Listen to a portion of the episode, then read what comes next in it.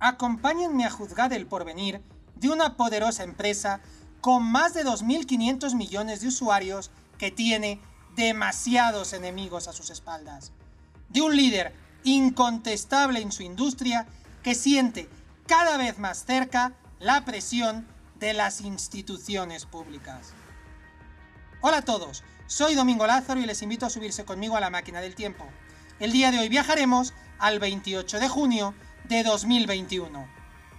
El juez James Bosberg del Tribunal del Distrito de Columbia tiene que tomar una decisión crítica para el futuro de una empresa tecnológica que puede sentar un peligroso precedente para las grandes compañías de la industria. No ha sido un proceso fácil.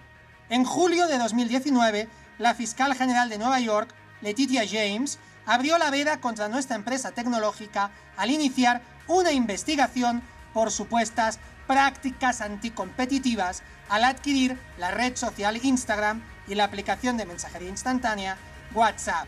En aquellos días, la institución pública ya advertía que cualquier esfuerzo para sofocar la competencia, dañar a las pequeñas empresas, reducir la innovación y la creatividad o reducir las protecciones de la privacidad sería combatido con toda la fuerza posible.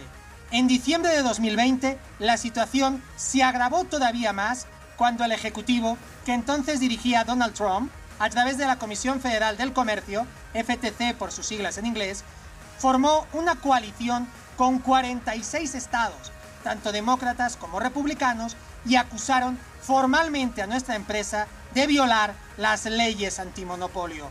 Una declaración de guerra en toda regla.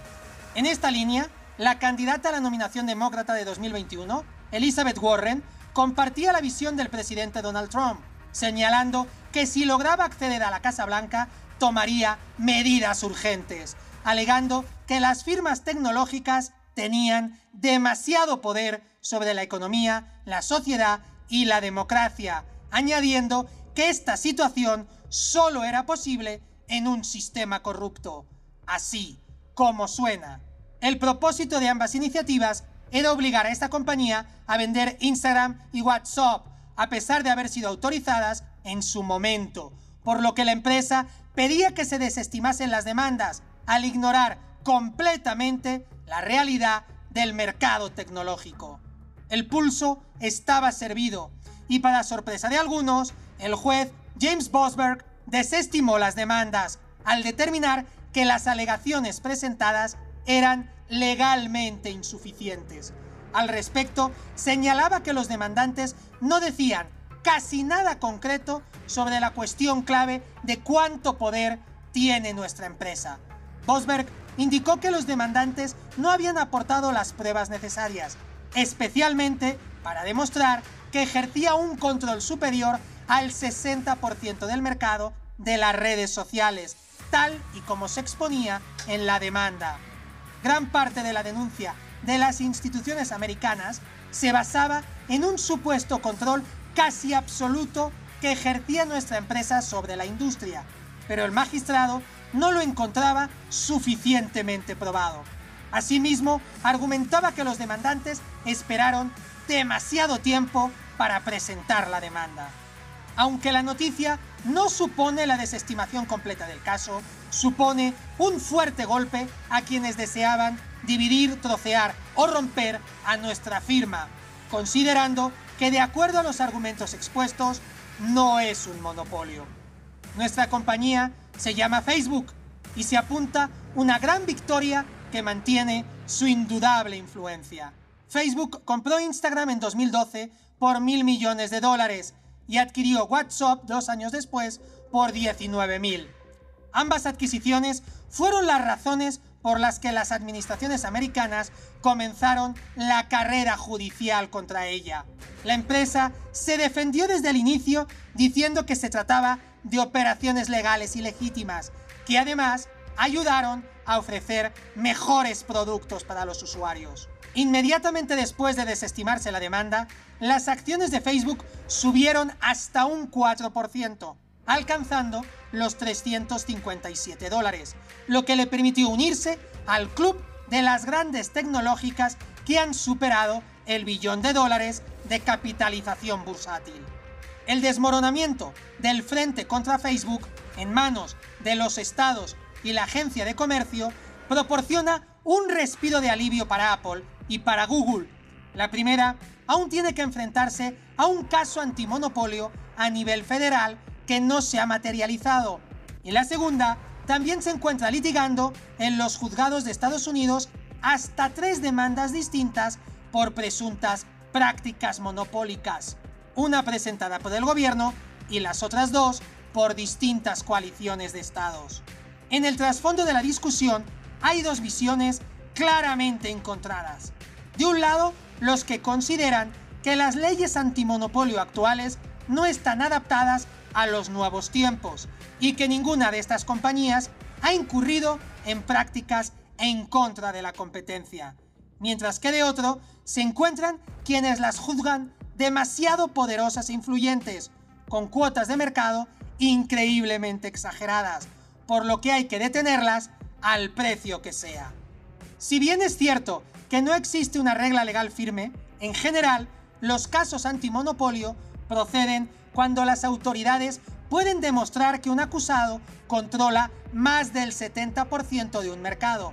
Y en esta ocasión, los demandantes no lograron ni siquiera crear una duda razonable al respecto.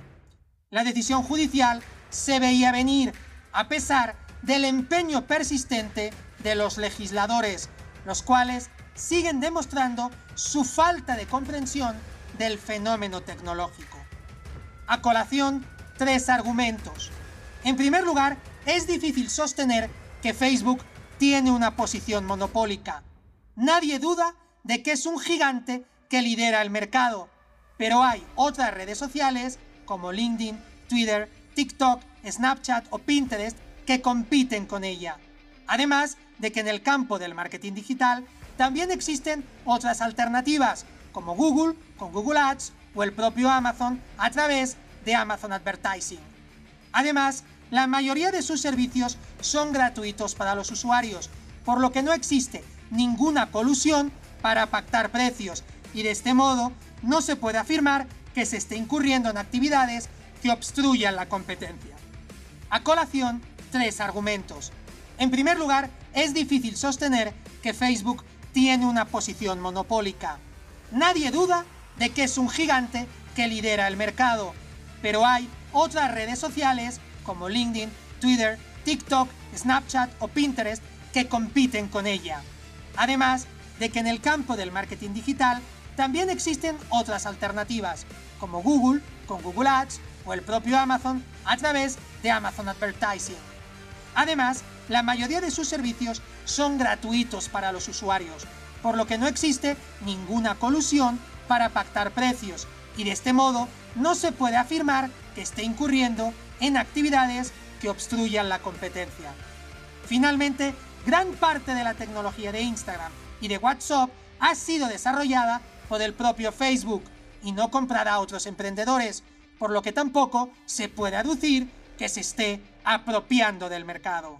Es importante recordar a políticos y reguladores que el predominio de una empresa no necesariamente deriva en perjuicios para el consumidor y que Facebook, Google y Amazon son compañías relativamente recientes que a pesar de acumular una ingente influencia, no se puede garantizar que sigan existiendo en el futuro. Esto último dependerá única y exclusivamente de su talento para permanecer innovando mediante la identificación de necesidades y la creación de oportunidades.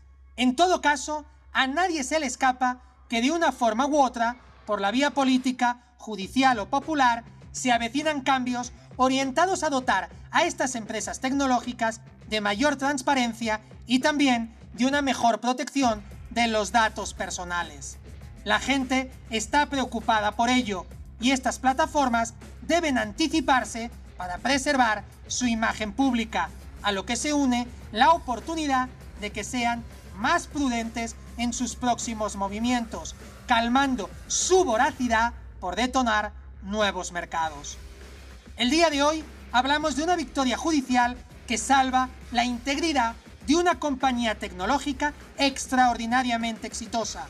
al menos por el momento, porque todo parece indicar que no es ni mucho menos el fin de esta historia, y es que lo que hay en juego es algo mucho más importante que el dinero, en realidad se trata del futuro. Hoy hablamos de que Facebook no es un monopolio.